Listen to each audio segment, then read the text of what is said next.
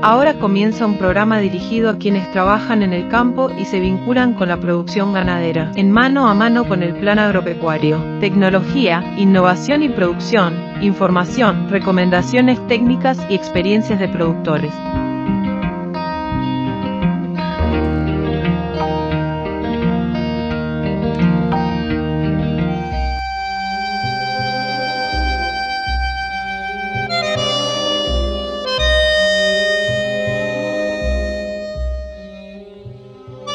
Bienvenidas y bienvenidos a una nueva emisión de Mano a Mano con el Plan Agropecuario. Les invitamos a compartir esta media hora de información como siempre contextual, hoy vamos a tener la palabra del doctor Germán Álvarez, técnico del plan agropecuario en San José y Flores, refiriéndose a la intoxicación por nitratos y nitritos. Hace algunos días que se vienen identificando, vienen siendo denunciados algunos casos de muerte justamente por intoxicación, esta enfermedad provocada por la acumulación de estos minerales en las pasturas, fundamentalmente los verdeos de invierno, avena, raigrasa. Esto se va a estar refiriendo el doctor Álvarez. También vamos a tener la palabra del ingeniero agrónomo Juan Bazano, quien es el productor en Paysandú, en la zona de Merinos, más precisamente en el establecimiento Cerro del Bombero, que participa en el proyecto Gestión del Pasto, donde estuvimos hace algunos días, en el marco de la actividad abierta y pública que se desarrolló en ese establecimiento, una actividad que tuvo la presencia de muchos productores, de muchos vecinos de la zona, a pesar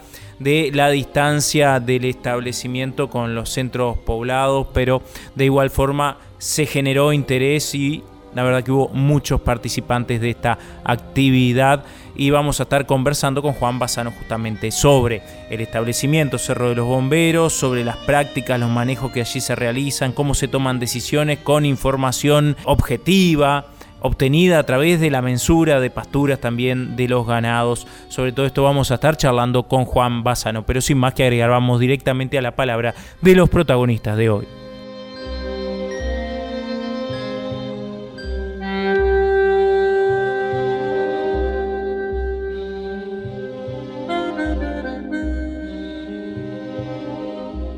Bueno, amigas y amigos, como comentábamos al comienzo del programa, íbamos a estar charlando con Germán Álvarez, veterinario de profesión, técnico del plan agropecuario en los departamentos de Flores y San José. Buen día, Germán, es un, gusto estar conversando contigo. Se han presentado algunos casos de intoxicaciones, en particular por nitratos y nitritos. Capaz que la primera pregunta debería ser de qué se trata esta enfermedad, esta intoxicación. ¿Qué tal? Un gusto estar en contacto. Buen día para ti y para, para, toda la audiencia. Y sí, bien como, como tú decías, este, bueno, lamentablemente en estos días se han dado este, varios episodios en muchos productores con problemas de intoxicación de animales por, por nitratos y nitritos. Y como bien tú hacías referencia, este, bueno, un año bien particular, este, que presentan las condiciones que incluso hace, hace unos días atrás habíamos estado conversando y, bueno, desde el plan agropecuario también emitiendo alguna especie de, de pautas a tener en cuenta sobre este tema, dado que la, que la, sequía, este, bueno, ya sumado a otros factores, por esa mineralización que se genera en los suelos, que los suelos concentran nitrógeno, bueno, las condiciones hacen propicias para que las plantas, y en este caso en particular muchos verdeos de invierno que se están entrando a pastorear, verdeos de avena y, y verdeos de regras, se encuentren con altas concentraciones de nitrato en la planta, y bueno,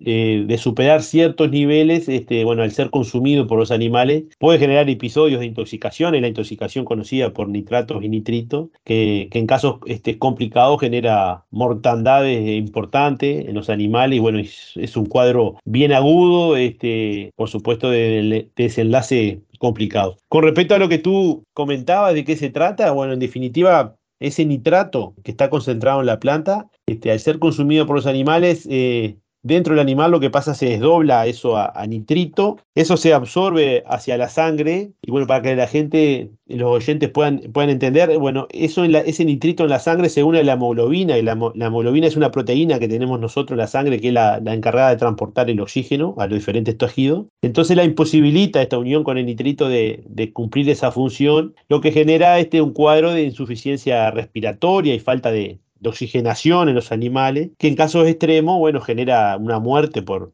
por asfixia. Este tipo de intoxicaciones también se dan en otras situaciones, ¿no? Sí, exacto. Este, generalmente En la mayoría de los casos de intoxicación, que muchos años este, vemos algún caso, este, quizás este año se ha visto un poco este, exacerbado y ha llamado un poco la atención el, número de casos, diferentes situaciones que se han dado, pero este, corresponden a, varios factores. Uno, como decíamos, quizás el principal eh, es, bueno, como decíamos, la seca, esa concentración de, nitrógeno en, los suelos, pero muchas veces también eh, eh, varios días nublados generan que la planta también tenga poca actividad, y generalmente luego de un episodio de varios días nublados como el que tuvimos, genera eso, este, mayor concentración en la planta, que la planta tiene menos actividad, por lo tanto concentra. Luego de la lluvia, que por suerte se dieron este, precipitaciones en, en el sur del país, que venían bien complicado el tema del déficit, bueno, pero esa, esa agua también disponible genera que ese nitrato quede rápidamente disponible para las plantas, la planta lo absorba y bueno, en exceso lo, lo, comience a acumular. Y en esta época, eh, dos gramíneas bien comunes de, concentrar eh, estos compuestos son los, son los verdeos, ¿verdad? De invierno, tanto de raigras como avena, que son un poco, bueno, la, la mayoría de estos casos que se han dado por estos días, este, sobre todo al sur del país. ¿Qué característica tienen estas plantas y a nivel de los animales, cuáles serían los síntomas que nos indican que están intoxicados? Este, eso, eso, es importante tenerlo en cuenta, lo que, lo que tú indicabas. A veces el aspecto visual, este, las coloraciones oscuras de esos verdeos, ese verde oscuro o ese verde azulado, muchas veces te indican los productores, ¿verdad? Que indica un, da un vicio importante de la pastura en estado, de, un estado de, suculencia. Bueno, eso este, muchas veces ya es indicativo de que esa planta tiene altas concentraciones de, nitrato. Ahí lo ideal este, más allá del aspecto visual, ahí recalcar la importancia de que existen pruebas tanto a nivel de laboratorio, incluso pruebas este, que a nivel de campo nos pueden dar una idea orientativa de los niveles de nitrato que tenemos, que muchas veces eso sería lo recomendable ante la duda, este, bueno, chequear un poco esa pastura de, qué nivel estamos hablando, eso sería lo, ideal. Después con respecto a lo que tú mencionabas del cuadro que se da en los, en los animales, como te decía, es un cuadro que luego que se desencadena es un cuadro bastante rápido. Este, muchas veces los primeros síntomas va a depender de la concentración que tenga la planta, pero se da entre la, entre la hora y las seis horas que ingresan los animales a, pastorear. Y en el animal lo que genera, como te decía hoy al comienzo, una insuficiencia respiratoria. Entonces vemos animales intranquilos, animales que caminan intranquilos, que tienen dificultad para oxigenarse, como, ¿verdad? como una falta de aire. Y bueno, temblores musculares y bueno, ya en casos más graves, bueno, caídas de esos animales, convulsiones y una posterior muerte, los casos un poco más, más graves. El cuadro este, muchas veces se genera de manera rápida, por lo tanto, las posibilidades de actuar y instaurar un tratamiento, si bien existe un tratamiento, un antídoto para este tipo de intoxicaciones, muchas veces no se llega a tiempo y bueno, lamentablemente nos encontramos muchas veces con, el, con animales ya muertos. Teniendo en cuenta también que puede haber síntomas parecidos con otro tipo de enfermedades, ¿puede haber algún diagnóstico diferencial? Sí, ahí un poco el, diagnóstico diferencial, el cuadro digamos, similares de, esa característica en los animales. Quizás este no, no tan común en esta época, pero lo veíamos hace, hace un par de meses atrás con otros episodios de problemas de intoxicación en sorgo, pero donde el origen era el ácido cianhídrico también este, producto y consecuencia de la seca. Este, en los meses de verano veíamos este, posibilidades de los sorgos que concentran, que podían concentrar concentraciones este, elevadas de ácido cianhídrico y bueno, da un cuadro este, bastante similar, falta oxigenación en animales y bueno, de, desencadenamiento rápido. Este, quizás un poco la, la intoxicación, un poco a, diferenciar, pero dado la época y dado la, las características de, ¿verdad? de estas gramíneas que, se están consumiendo, donde se están dando estos cuadros que son en los verdeos de, avena y ragras, básicamente se, se debe al tema de los nitratos y nitritos previo ante la, posibilidad que haya esta intoxicación, ¿hay, ¿hay algo que puede hacer el productor pensando previamente? Sí, exacto. Eso es bien importante y un poco a lo que apuntamos con la, veces con las recomendaciones que emitimos desde el plan agropecuario. En cuanto a los aspectos a tener en cuenta, este, para la hora de prevenir o, bueno, o, achicar el riesgo, ¿verdad? Sabemos que son aspectos que de forma individual no van a prevenir un 100%, pero el, acúmulo de, factores pueden tener relevancia. En ese sentido, tener en cuenta que en muchos cuadros se dan este, animales que entran hambrientos a la franja a comer e, ese, ese verdeo. Ahí es importante en lo posible que el animal entre ya con algún consumo previo, en lo posible de, bueno, de fardo o silo en los lugares donde, donde hay silo, pero que no entre con, con esas... Este, que no esté en ayuno un animal y entre con hambre, porque la mayoría de los casos se dan esa situación, ¿verdad? Los, animales un poco más este, avarientos son los que, los que enferman este, rápidamente. Tener en cuenta también que en lo posible los pastoreos de tarde, los días de sol son más seguros que en la mañana. En la mañana y en la noche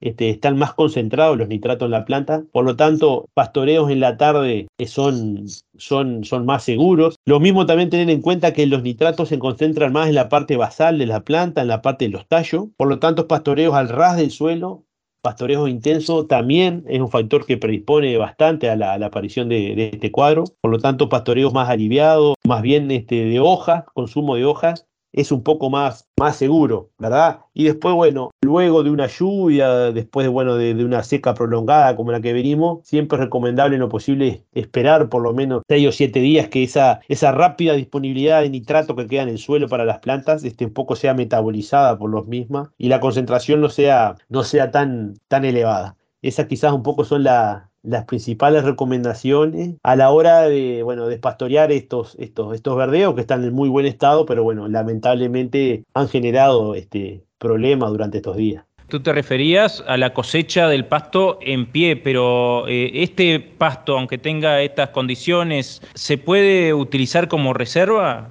Está muy buena la pregunta porque también muchos productores consultan al respecto. Hay un poco los datos de, que, de la bibliografía y de investigación que hay. Indica que el hecho de reservar o hacer, por ejemplo, un silo de esa pastura o un silo pack reduce los niveles de nitrato ya porque esa propia fermentación que se da en un silo este, es capaz de disminuir este, en cierto porcentaje el nivel de nitrato. De todos modos, siempre se aconseja en lo posible antes de volver, si partimos de una, de una pastura que fue problema o que es problema, se toma la opción de reservarla de todos modos, es conveniente antes de empezar a comer esa reserva, cuando se van a abrir esos silos o esos silopac, este, volver a analizar, dado que, bueno, existe algunos casos de que, el nitrato este, está en tan grandes niveles que perdura luego en la reserva y puede generar este, también algún problema. Así que sería lo, conveniente sería volver a, eh, analizar esas, esas reservas antes de empezar este, a, dar de, consumo hacia los animales. Hoy te referías a que existe un tratamiento si este, pudimos identificar que estaban intoxicados los animales. ¿Cuál sería ese tratamiento? Sí, el tratamiento luego que tenemos el cuadro este, de intoxicación en los animales, el utilizado por, por, por elección es el azul de metileno. El azul de metileno este, a nivel comercial este, viene en concentraciones que van desde el 1% al 4%, y bueno, es el antídoto que tenemos para, para este tipo de intoxicaciones. Revierte rápidamente los síntomas de, los animales. Por lo tanto, eh, es importante y recomendable en estas situaciones bueno, que el antídoto muchas veces esté a mano en el establecimiento. Dado, como hablabas hoy de la rapidez de este cuadro, muchas veces no se llega a tiempo entonces, este, tener el antídoto en el establecimiento puede ser una, una también una medida importante para actuar frente, frente a eventuales problemas. ¿Cómo se suministra este antídoto? Bueno, el, antídoto de azul de metileno, este, aplicado por vía intravenosa sería lo ideal. Estamos hablando, como te decía, de una intoxicación que es a nivel sanguíneo y, bueno, y muy rápida. La elección, la vía de elección sería este, la vía intravenosa, intravenosa lenta, ¿verdad? Ahí la dosis a administrar va a depender de la concentración de, del azul que, que compramos ¿verdad? a nivel comercial. Puede variar, por ejemplo, una concentración al 1%, a ver si un animal adulto puede llegar cerca de una dosis de 100 centímetros, incluso más. O soluciones más concentradas azul de metileno, la dosis ya es menor, pero bueno, este, tener en cuenta que la inyección intravenosa de, este antídoto este, es la única herramienta que tenemos para revertir los síntomas luego que, se presentaron.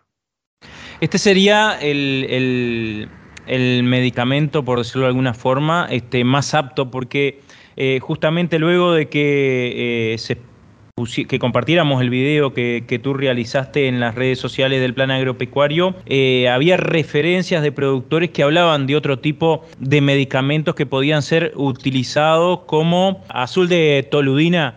Sí, azul de toludina este, también está indicado como, como, como el tratamiento, incluso también las soluciones de, de, sulfitos de sodio podrían este, colaborar.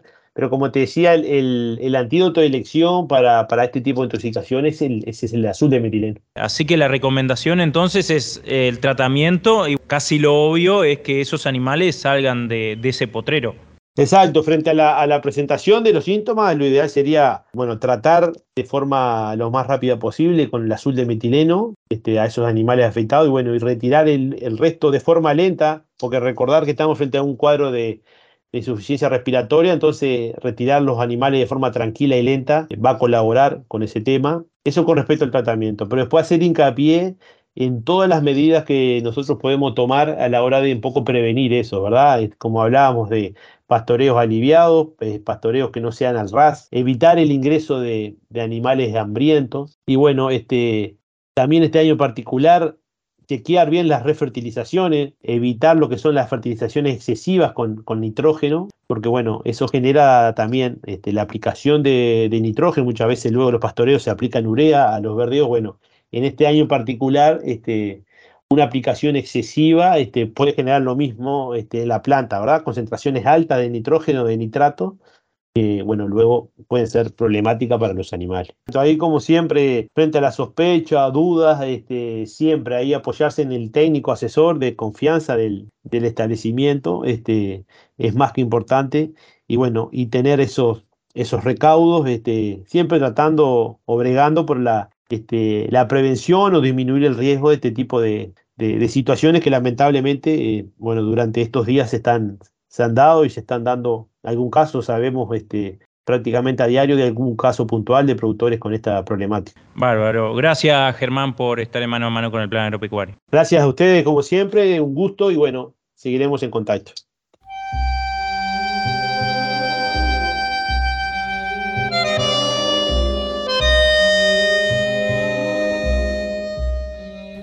Actividades del plan agropecuario. El próximo 5 de junio cierran las inscripciones para realizar el curso a distancia Buenas Prácticas Ganaderas y Bienestar Animal que tendrá una duración de tres semanas y va a estar iniciando el 20 de junio. Se encuentran abiertas las inscripciones también para realizar otro curso a distancia que estará cerrando también el 5 de junio. Ganadería 4.0 uso de plataformas digitales en la gestión predial ganadera tiene una duración de 5 semanas y estará iniciando el 12 de junio. El próximo lunes también se va a estar realizando el taller año atípico, estrategias diferentes en el establecimiento laboratorio del proyecto Gestión del Pasto Las Tres Marías de la familia Fuerte Cabrera. El 7 de junio van a estar cerrando las preinscripciones para realizar el curso presencial Herramientas para el trabajo en establecimientos ganaderos en el Centro de Capacitación Rural El Águila. También el 9 de junio se estarán cerrando las inscripciones para realizar el curso Bienestar Animal y Buenas Prácticas de Manejo Ganadero en el marco del programa de capacitación y entrenamiento dirigido al personal de campo y productores en convenio del Plan Agropecuario Marfrig. También el 9 estarán cerrando las inscripciones para el curso práctico Gestión de Empresas Ganaderas que se estará realizando el 14 y 28 de junio en el Salón de la Asociación Rural de Reboledo. Actividades de extensión y capacitación, publicaciones y todas las novedades de la institución actualizadas, visite nuestra web en planagropecuario.org.uy.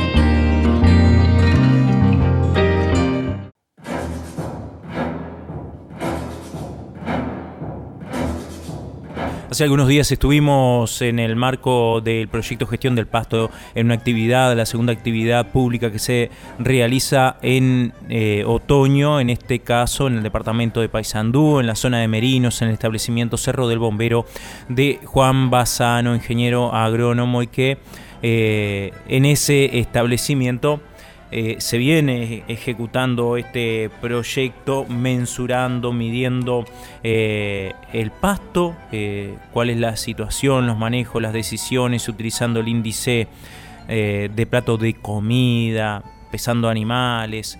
Y bueno, cómo se ha venido trabajando luego de una seca y durante una sequía muy complicada en todo el país, pero que en ese predio eh, tuvo determinados manejos, se tomaron determinadas decisiones en función del monitoreo y los datos objetivos que se han ido obteniendo en el marco del proyecto.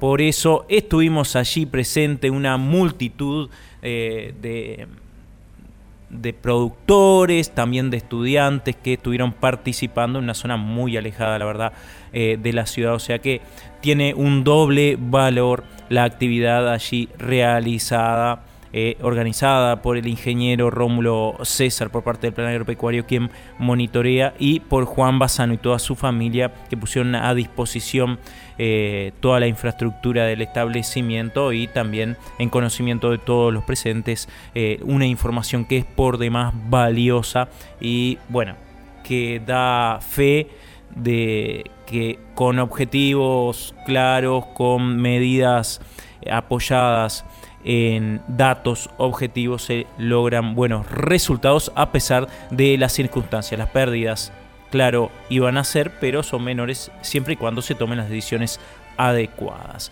Vamos a la palabra del ingeniero agrónomo Juan Bazano, que nos presenta su predio y, bueno, cuáles han sido estas diferentes decisiones tomadas a lo largo de la sequía y qué le ha parecido este proyecto, de qué le ha servido para el manejo predial. Bueno, estamos en el establecimiento Cerro del Bombero, en las costas del Quehuay Grande, en el departamento de Paysandú, al este del departamento. Es un predio de 4.552 hectáreas con un índice CONIAT de 52, un 20% de basalto medio y un 80% de basalto superficial. Este, eh, nos dedicamos a la cría de ganado Hereford, criamos la raza Hereford y merino australiano. En el Hereford realizamos ciclo completo, perdón, ciclo incompleto. Realizamos ciclo completo hasta, la, hasta el año pasado, que debido a las condiciones este, de, sequía pasamos a realizar un ciclo incompleto. Tenemos un plantel este, de vacas con que realizamos tatuaje eh, a, todo, a, todo, a, todas las, a todas las vacas del rodeo están tatuadas y elegimos toro para, sacamos toro para nuestro rodeo se realiza en lo que es en, las vacas, se realiza en las vaquillonas inseminación artificial a tiempo fijo y en las vacas de plantel también. En lo que respecta al manejo reproductivo se realiza un destete precoz. Ahora estamos haciendo en, estos, en estas dos últimas sequías, hicimos un destete precoz este, a partir de noviembre, de fines de noviembre, este, y lo hicimos en varias etapas de acuerdo a, cómo había estado gestando las vacas sus terneros. En lo que respecta al ganado, a las ovejas, este, como ya dijimos, criamos merino australiano. En lo que es oveja tenemos ciclo completo, tanto de... Tenemos capones que se, se le saca tres vellones y se vende, este, y realizamos también inseminación artificial en las ovejas, en el, plantel y este año disminuimos la cantidad de ovejas inseminadas, este, pero igual es una parte importante de la majada.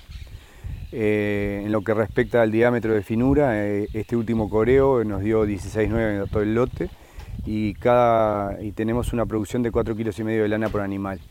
Desde hace tres años eh, comenzamos a comenzamos a, nos integramos a las, a las evaluaciones genéticas este, y tenemos, estamos eh, generando datos de PD en los carneritos y, y en las borregas este, de plantel. Juan, ¿podrías describir cómo se realiza el manejo en vacunos? Nosotros habitualmente, desde el año 2008, que estábamos haciendo destete precoz, pero, a ver, destete temprano, no precoz. A partir de estos dos últimos años, y coincidió cuando empezamos a medir el primer año que decidimos hacer un destete precoz y no anticipado, o sea, con 78 kilos de peso fue el, primer destete que se hizo el año pasado, en el 2022, este, el 2021, perdón. debido a, cómo, a cómo pasamos el invierno y al estado, y al estado de, de los animales, se decidió hacer destete precoz. Este año pasado también volvimos a hacer destete precoz debido a que a, las condiciones de, que, estaban dadas, que no teníamos pasto, este, y bueno, y que si no, no íbamos a poder preñar este, ninguna, ninguna vaca si no tomábamos medidas. Nosotros lo que hicimos fue, empezamos, nosotros realizamos destete temprano con 100 kilos de peso a los animales. A partir del 2021 comenzamos a hacer destete precoz o sea, con 80 kilos de peso los animales o 70 kilos los terneros, debido a que el índice plato de comida estaba en una eh, estábamos en una situación que no nos permitía, que teníamos que tomar decisiones para poder preñar el ganado. El 2022 también tuvimos que volver a destetar porque la condición fue peor que en el 2021. Y en estos dos últimos años, en vez de ser destetes adelantados, fueron destetes directamente destetes precoces. Lo otro que se hizo fue, comenzamos a racionar esos terneros destetados. Nosotros el año pasado dábamos asignación, asignación a los terneros, se asignaba el 1% del peso vivo y se le daba de comer dos veces por día. A partir de este verano pasado comenzamos a dar de comer ad libitum a los terneros y, este, de esa manera, debido a cómo estaba, que, la verdad no, no, había nada para comer, fue la manera que tuvimos para aprovechar la eficiencia de conversión de esos animales para que, para, para que con eso se logró ganar peso a pesar de, de la sequía. Este año, a diferencia de años anteriores, comenzamos a, se, realizó el destete y se estuvo la tapa de corral que se enseñó a comer a los animales y después de esos días de, acostumbramiento pasaron a comer eh, ración ad libitum con fibra en el campo. Este, nosotros, esa racionada con fibra fue desde noviembre hasta marzo. En esa etapa tuvimos tres, este, instancias de destete una en noviembre, en diciembre y en enero. Todos los animales pasaron la etapa de acostumbramiento en el campo, eh, perdón, en los bretes, después pasaron a comer en el campo ración con fibra. ¿Qué decisiones tomaste respecto al resto del rodeo? Debido a, a la sequía del año pasado, y el año pasado tuvimos un inconveniente que nos fallaron los verdeos y tuvimos que reimplantarlos. Nosotros habitualmente, como, como nosotros teníamos ciclo completo, nosotros, por lo general, los verdeos estaban destinados para los novillos de engorde. Debido a que el año pasado no estaban dadas las condiciones para engordarlos, porque no teníamos comida, se decidió venderlos. Se reimplantó el mejoramiento y los otros novillos que venían, los que eran de uno o dos años, debido a las condiciones que, que se venían dando, también decidimos venderlos y de esa forma dejamos lugar para las vacas. Las vacas que nosotros destetamos pudimos acumular algo, muy poco, pero pudimos acumular algo de pasto para que lo que quedaba de ganado en el campo, que eran las vacas de cría fundamentalmente y la recría de vaquillonas, pasaran en las mejores condiciones posibles. Eh, Juan, te referías hoy al índice de plato de comida, evidentemente lo utilizás este, como forma de tener un dato para tomar las decisiones. ¿Qué te ha brindado este proyecto bueno, y en especial este índice? Para mí, el, primero que nada, el formar parte de, este proyecto nos ha servido para generar un montón de información súper valiosa que nos ha permitido tomar una cantidad de decisiones y adelantarnos a, tomar las decisiones. Porque, a ver, en base a que nosotros sabíamos de lo que disponíamos y los requerimientos de los animales, sabíamos que no íbamos a llegar a recriar los novillos, por ejemplo y dadas las condiciones que estaban, este, preferimos vender esos novillos y aprovecharlo en categorías que le iban a necesitar, que eran las vacas de cría. Entonces, el estar, el medir, el tener una, un seguimiento este, que es sencillo, fácil de aplicar este, y, fácil de incorporar al, al sistema y al manejo, nos permitió generar información súper valiosa para nosotros. Bárbaro, agradecemos a Juan por recibirnos en Cerro del Bombero, eh, en esa recorrida viendo los animales, que la verdad que están en un estado espectacular. Lo bueno también de que un productor se haga de una herramienta, esta herramienta generada por el plan en el marco de este FPTA eh, que está ejecutando hoy, pero que fue eh, validada en un FPTA anterior en la zona norte del país. Así que agradecemos a Juan por recibirnos y compartir toda esta información con todos nosotros.